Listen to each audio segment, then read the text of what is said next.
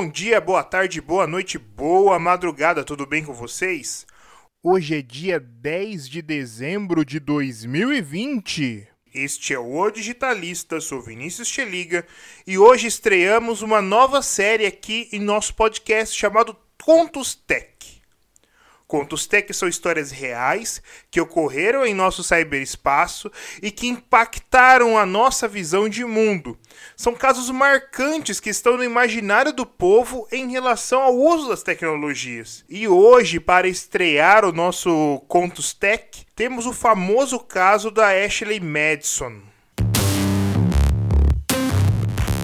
Então escolhemos o caso Ashley Madison porque foi um caso muito emblemático em todo o mundo, principalmente nos Estados Unidos e no Canadá, sobre vazamento de dados, com consequências terríveis. Este caso foi justamente escolhido porque nesta semana tivemos outro caso pesado de vazamento de dados de um site chamado Can4, um dos principais sites de conteúdo adulto do mundo. Segundo o canaltech.com.br, no total foram 10.8 8 bilhões de registros vazados, incluindo informações que podem identificar usuários diretamente, histórico de transações e conversas entre eles e os produtores de conteúdo. O Brasil é o segundo país mais afetado. Então, olhando esse caso, nós voltamos para o caso Ashley Madison, que foi um caso lá em meados de 2015. O Ashley Madison é um site de relacionamentos voltado para pessoas casadas que procuravam um caso. Diante disso, as investigações se abriram para duas motivações para o craqueamento do site. A provável motivação dos crackers era o incentivo do site à infidelidade, e existia também um segundo motivo para esta invasão. Dentro desse site havia um serviço que prometia pagar todos os registros de um usuário neste site. Para os invasores, esse serviço seria uma fraude. Por isso, as informações do pagamento de usuário, incluindo seu nome completo, continuariam sendo armazenados pela empresa. A Ashley Madison, na época, negou negou todas as acusações dos invasores e disse que todas as informações seriam removidas com o uso da opção. Após analisarmos a motivação desse caso, vamos verificar o estrago dos crackers. Foram vazados quase 10 GB de dados do site. Desses 10 GB,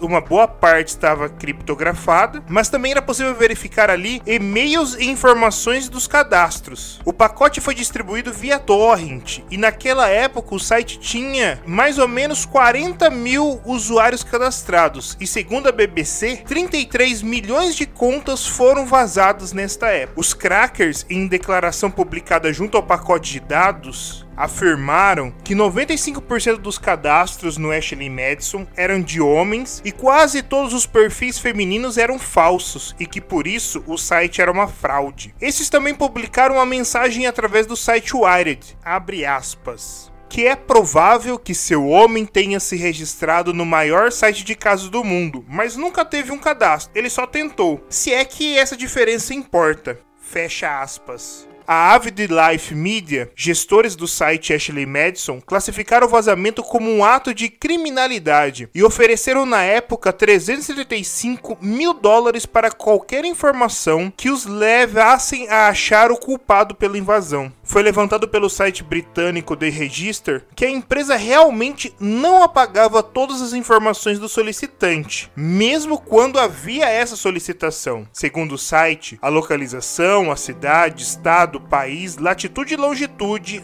data de nascimento, peso e altura eram mantidos mesmo após o pagamento da taxa. Na época, foi relatado vários casos de extorsões e pessoas que estavam com medo do divórcio e de perderem seus empregos. Tivemos até casos extremos no Canadá de relatos de suicídio. Esse foi o maior vazamento de informações naquele ano de 2015. É, anteriormente, no mesmo ano, é, o site Adult Friend Finder no mesmo estilo do Ashley Madison, teve quase 4 milhões de contas vazadas. E agora no ano de 2020 temos o caso da Canfor, que segundo o site Olhar Digital, mais de 10.8 bilhões de registros foram vazados. Existe uma estimativa de que 5,3 milhões de brasileiros tiveram seus dados expostos, dentre informações pessoais e conversas. Diante desses casos, a primeira coisa a se dizer é que o suicídio nunca deve ser um caminho para esse tipo de vazamento de dados. E diante de uma realidade que causa tanto constrangimento, o diálogo é fundamental.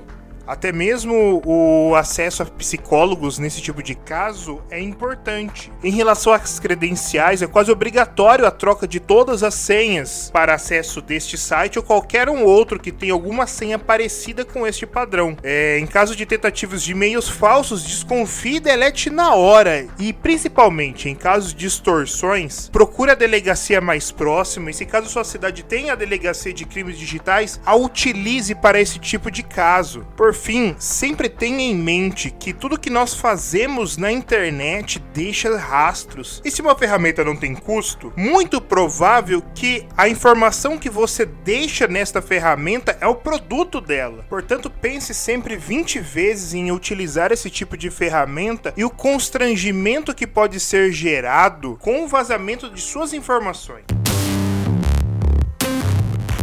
Então era isso, os contos tech, eles têm esse intuito de mostrar que a realidade no cyberespaço não é fácil, que esses casos passados são uma grande fonte de aprendizado para que nós entendamos o que acontece na internet. Era isso. É, não esqueça de entrar em nosso Instagram www.instagram.com/vexeliga.